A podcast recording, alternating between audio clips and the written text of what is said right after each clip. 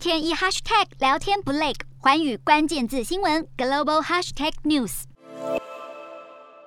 上任一年多，美国国防部长奥斯汀终于和中国国防部长魏凤和通电话。美国国防部在声明中表示，双方谈论到美中两国关系、区域安全议题以及俄罗斯无端入侵乌克兰等议题。不过，确切的内容声明当中并没有提及。而美联社报道，奥斯汀还谈到美方关切中方对台湾的军事挑衅，也提及中国在南海以及东海的活动。魏凤和声称，台湾是中国不可分割的一部分，这是谁也无法改变的事实和现状。台湾问题如果处理不好，就会对两国关系造成颠覆性影响。中国军队将坚决维护国家主权、安全和领土完整。对此，奥斯汀表示，美方将抱着坦诚开放的态度，加强军事领域交往合作。美国坚持一个中国政策，但双方应该以负责任的方式管控竞争、管控风险，妥善处理两军关系面临的难题。最后，魏凤和也建立健康稳定发展的大国关系，但同时一定会捍卫国家利益和尊严，警告美国不要低估中国的决心和能力，显然想钳制美国。